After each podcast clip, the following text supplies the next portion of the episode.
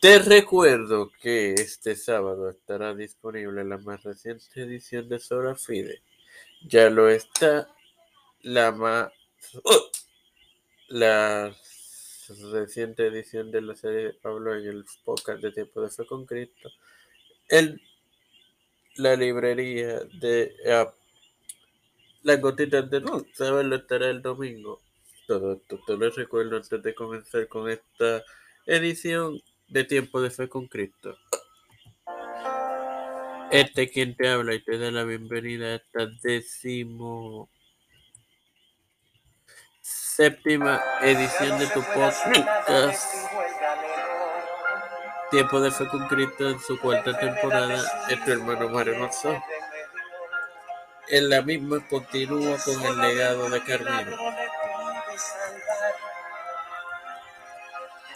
Debido a la labor misionera del pastor francés en su nación, su programa de reforma finalmente llegó a las jurisdicciones de habla francesa en Holanda. El calvinismo fue adoptado en el electorado de Palatinado durante el mandato entre 1559 y 1576 de Federico III, que a su vez su vida eh, transcurrió entre 1515 y 1576, que condujo a la formulación del Catecismo de Heidelberg en 1563. Esta y la Confesión Belga del 1566 fueron adoptadas como estándares confesionales en el primer sínodo de la Iglesia reformada holandesa en 1570 y sin más nada que agregar, te recuerdo que el sábado estará disponible en la más reciente edición de Sola Fide.